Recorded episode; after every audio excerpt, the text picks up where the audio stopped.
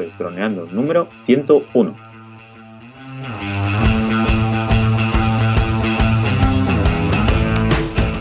Bienvenidos a este lunes 7 de enero al podcast de temática dron, el que aprenderás a ganar dinero.dron. En el programa de hoy vamos a hablar sobre trucos para editar nuestras fotos. Pero antes recuerda que nos puedes contactar por Facebook, vía web en droneando.info o vía mail en contacta.droneando.info. Como siempre, estamos Cayetano Solano, especialista en drones, y yo, Dani Dura, especialista en proyectos digitales y webs. Hola Calle, ¿qué tal? ¿Cómo estás? Hola chicos, muy bien, nada. Aquí mm, para hacer este programa que haciendo el número 95 en el que dijimos trucos para editar nuestros vídeos, eh, pensamos, joder, pues y, las fotos también. De hecho, mm, tenemos pendiente, a ver qué te parece, hacer uno, pero para tres fotos 360 también. claro, sí, sí. De hecho, un sector muy importante. eso es. De hecho, algunas de las cosas que hablaremos hoy se vinculan mucho con el mundo 360, así que uno casi nos lleva a otro. Así que nada, esto un poco, bueno, es complementario antes que nada eh, al programa número 50, en el que ya en que hablamos de, digamos, parámetros a la hora de hacer la foto. Aquí ya teníamos la foto hecha, ya abriremos la foto en, nuestro ordenador y nos pondríamos a, editarla. Esto es lo que, digamos, en este punto empezaríamos a hablar aquí. Y básicamente lo que vamos a comentar aquí es lo que nos da la experiencia un poco. Ya es lo, que comentamos en el, en, el, perdón, en el programa de 95 de trucos para editar los vídeos.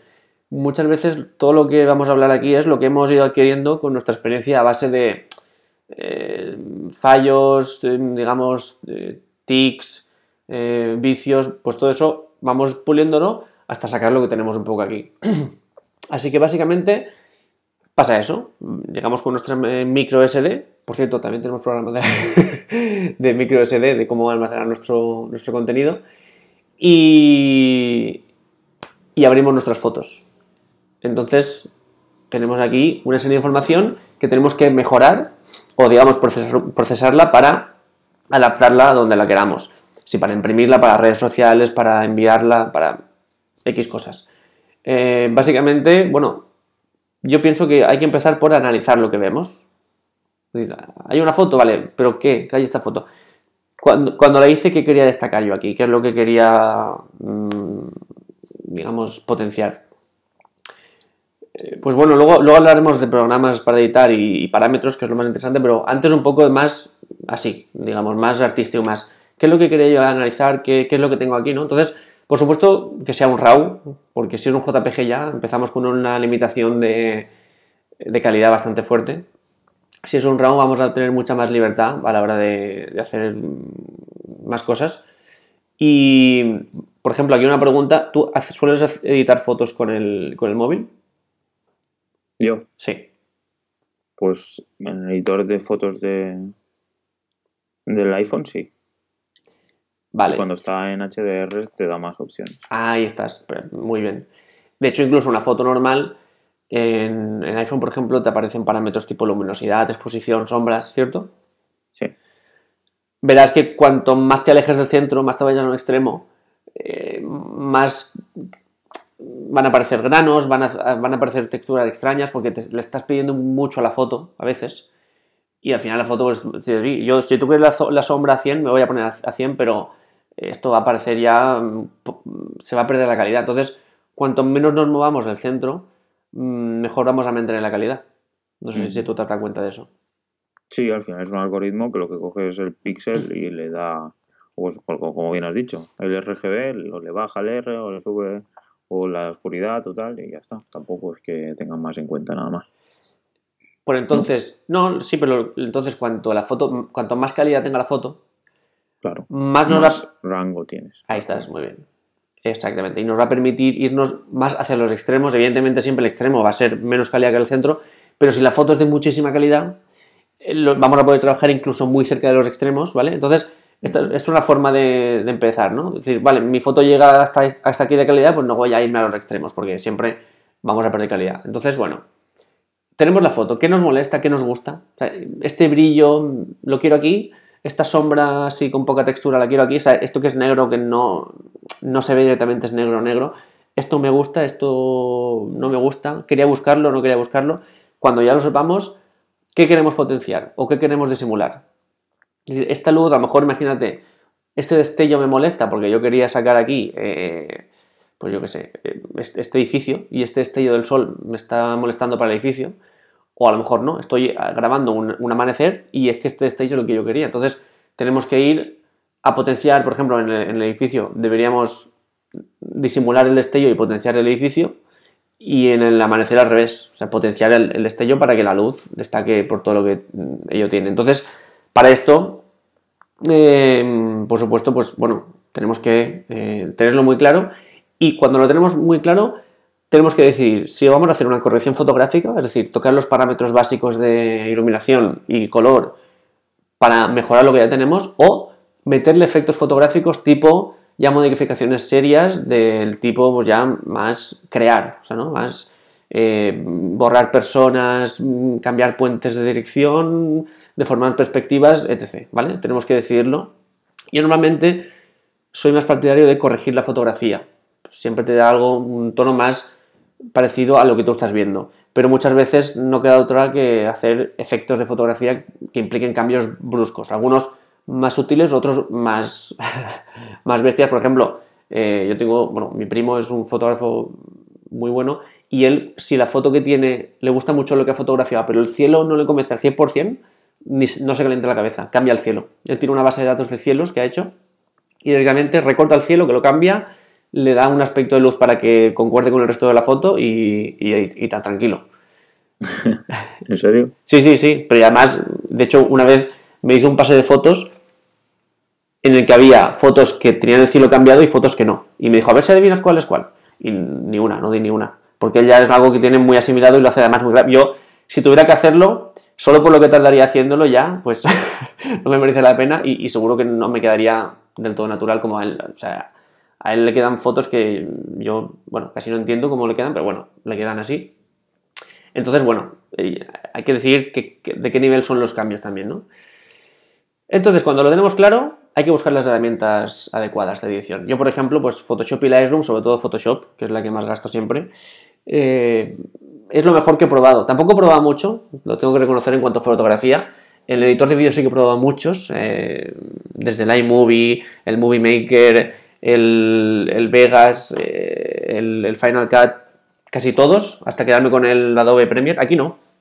Aquí encontré el Photoshop casi al principio en alguna época de mi vida en, la que no tenía el Adobe, busqué otras alternativas gratuitas que editaran sobre todo, sobre todo editores de RAW, pero comparado con el Photoshop no he encontrado nada, la verdad, tengo que decirlo. El Lightroom no lo gasto mucho, pero hay gente que sí que lo gasta un montón y además el paquete de Adobe de fotografía te viene con los dos por 12 euros al mes. Así que tenemos que decidir si nos conviene tener esta herramienta o nos conviene otra. No sé si tú conoces algún editor de fotografía, porque, por ejemplo, aquí también entraría editores de, móvil, por ejemplo, a lo mejor eh, te conviene. Pues hay uno de Google, de, Google pero no me acuerdo cómo se llama. Creo que lo analizamos. Sí, pues, claro. No, incluso el mismo de los móviles o incluso el de Instagram, de Facebook, etc., siguen siendo editores de fotografía. A lo mejor no tienen las prestaciones de Photoshop, pero por otro lado, pues a lo mejor son más rápidos, son más ágiles, más ágiles, no más accesibles. Entonces, bueno, en cuanto a lo que yo he trabajado, Photoshop, sobre todo el, Camera Raw, que es el editor de RAW de Photoshop, es imbatible. Entonces, teniendo en cuenta los parámetros que nos ofrece el Camera Raw, mm, yo voy a hablar de lo que yo casi siempre toco. Esto no es una norma fundamental, es decir, esto hay que hacerlo siempre para que nos quede bien, ¿no? Habrá ocasiones en las que no, o habrá gente que haciendo cosas diferentes sacará resultados incluso increíbles. Pero básicamente, con todo lo que yo me he encontrado sobre todo aplicado a la, cámara del Phantom 4 y el Phantom 4 Advance, son los parámetros que le suelen ir bien a este tipo de fotos RAW que suelen sacar estos, estos drones, ¿no? Entonces, bueno, básicamente casi siempre es bajar brillos y blancos un poquito, mm, brillos y blancos un poquito bajados y subir sombras y negros, ¿vale? Con esto vamos a aumentar el rango dinámico de la foto bastante y si, y nos va a quedar un poco como con... Se nos va a quedar un poco sucia en el sentido de que se va a quedar todo muy, muy clarito, muy, muy poco natural. Vamos a verlo todo un poco claro. Pero claro, como ya hemos llegado a este punto, luego con el contraste ajustamos al aspecto que nos guste y ya se nos va a quedar. Solo con eso la foto va a cambiar ya un montón, la verdad. son cambios muy básicos que ya mejoran la foto. Y luego, cuando hayamos puesto el contraste a nuestro gusto, eh, le damos... Eh, bueno, si la foto está ya mal hecha, es decir, ya tiene ajustes de luz un poco extraños, directamente la exposición subimos y bajamos a ver si la podemos recuperar. Si no, a lo que hemos dicho. Y luego ya para potenciar el color, subimos la intensidad del color y bajamos un poquito la saturación. Con esto quitamos algunos tonos rosas, rojos, naranjas que son un poco extraños que eh, no me suelen gustar. Entonces ya lo quitamos y con la intensidad ya potenciamos azules sobre todo, colores rojos que nos gusten, eso lo, podemos potenciar. Luego también podemos, una vez hemos hecho esto, podemos cambiar de cada color, es decir, del verde, del azul, del rojo, podemos cambiar saturación, luminosidad y tonos. Es decir, solo, solo cogemos el azul y le cambiamos la saturación. Suele pasar bastante con el Phantom, o sea, con las fotos del Phantom, que las zonas que quedan en, sombra en la foto, es decir, si hay un edificio que hace sombra, un todo que hace sombra, algo que proyecta una sombra de, una luz natural, la luz del sol nos va a quedar súper chula porque la verdad es que el Phantom 4 Advance ya tiene una cámara que capta la luz súper muy bien, o sea, me gusta mucho, pero esa parte en sombra tiende a dejarlas muy azules, los que hayan hecho fotos lo, habréis visto, se, ve azul. Entonces, para no tocar la saturación de todo, lo que nos quitaría esa luz eh, chula del, sol, ese amarillo, ese naranja, ese rojo, si cogemos solo el color azul en el Camera Raw del Photoshop y le quitamos saturación, vamos a eliminar simplemente ese azul, la sombra se nos va a quedar sombra, esa negra, una sombra chula, y va, a mejorar la foto un montón, no va a parecer que está hecha con un dron, que es muchas veces cuando se ve una foto hecha con un dron dices, mm, esto es esto es de un Phantom, ¿sabes? Esto tiene los efectivos de un Phantom. Pues con estos cambios se puede, se puede quedar una foto un poco más, más chula. Pero de cualquier color, del verde, del rojo, del naranja, del magenta, podemos tocar eso, luminosidad, eh, saturación y tono por cada color, que es bastante interesante. Pero esto es, hay que tener en cuenta que como fotógrafos vamos a pasar por, todas las fases posibles de, defectos, o sea, de, de, vicios, y esto es bueno, o sea, en plan fotos que tienen demasiado contraste, o que son demasiado HDR, se nota mucho que tienen muchas fotos, o que tienen demasiada saturación, que tienen zonas quemadas como, o con mucha sombra.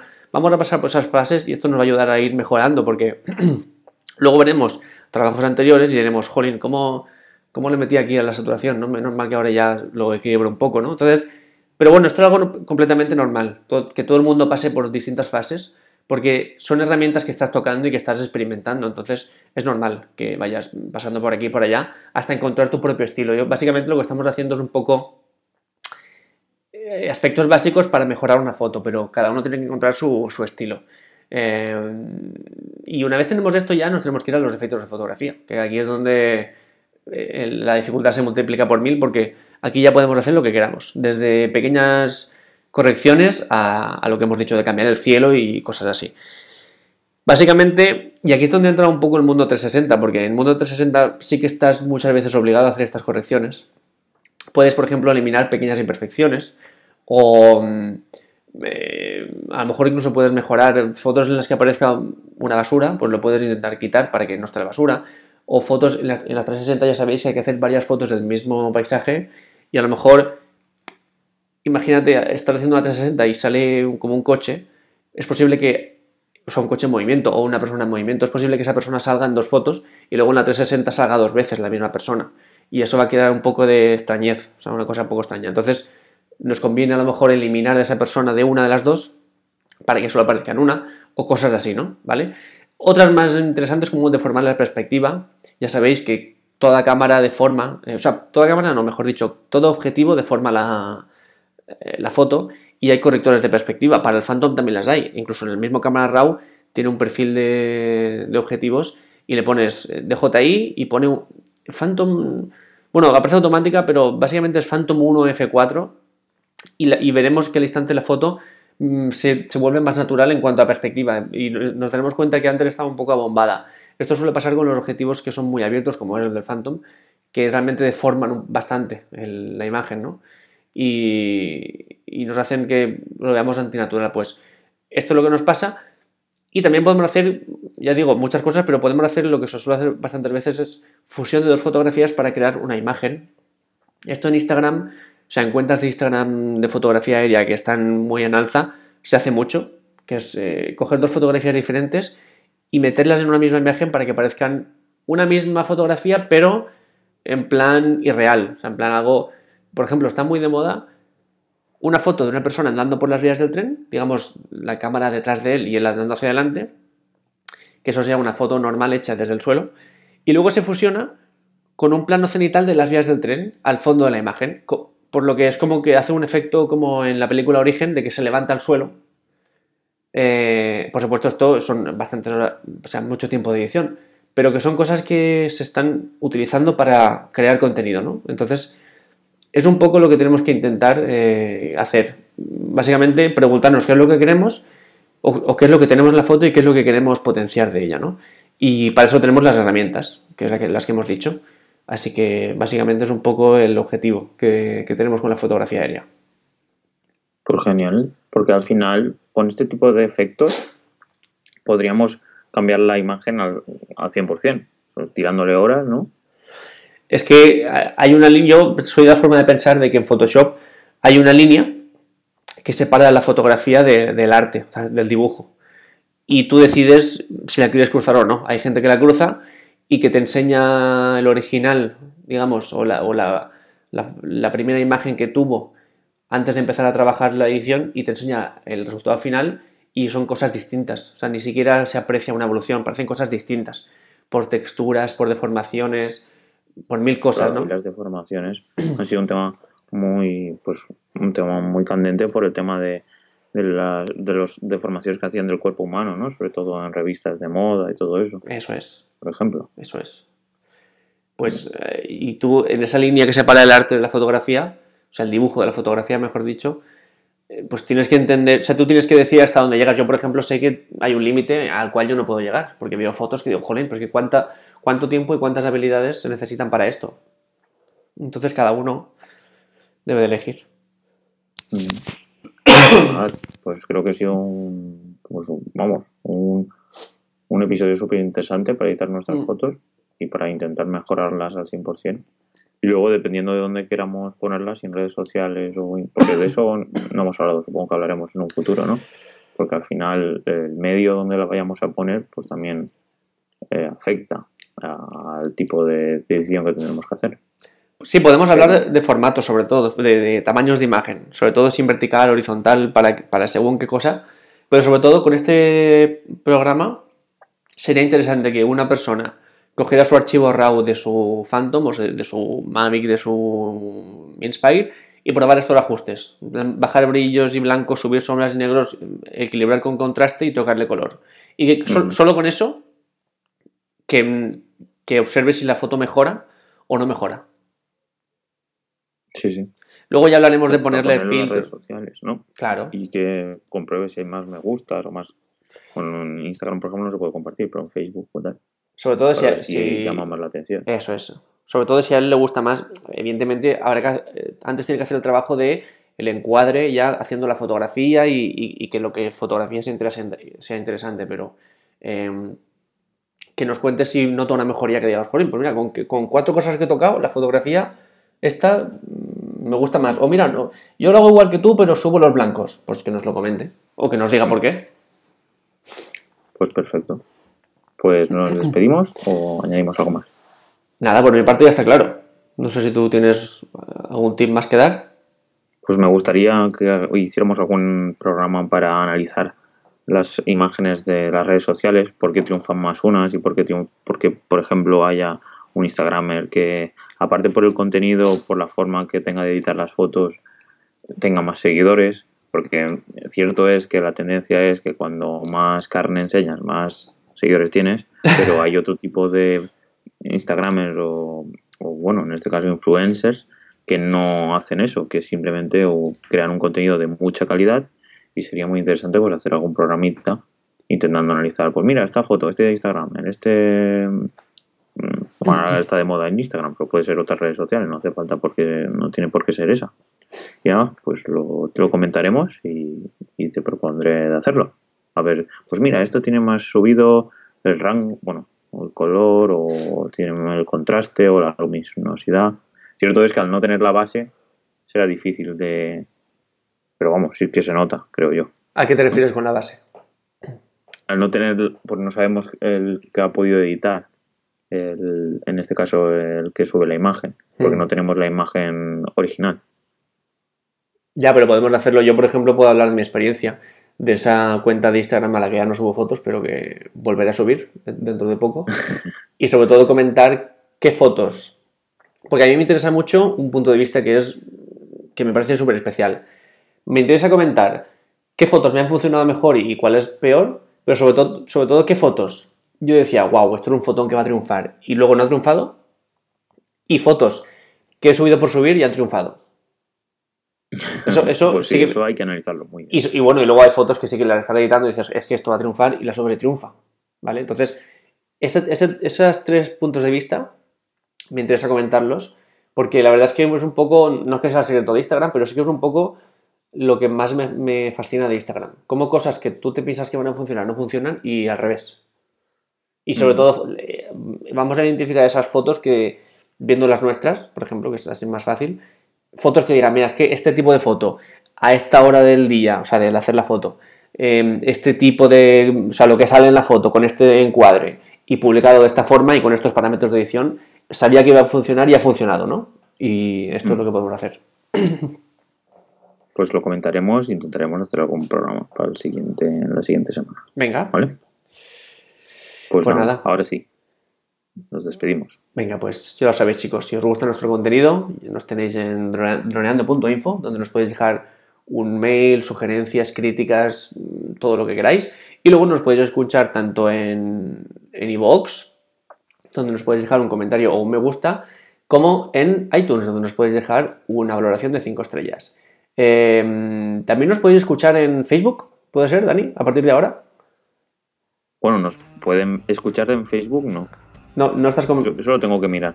Vale. Pero sí que en- si nos siguen en Facebook verán cuando publicamos. Ah, vale, va- ah, vale, sí, verán la, la publicación que les lleve a- al audio.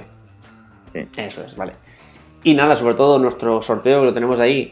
Si comentáis en el programa número 98, en cualquiera de estos sitios, aquí nos tenéis una hora de consultoría para cualquier pregunta sobre el mundo de los drones.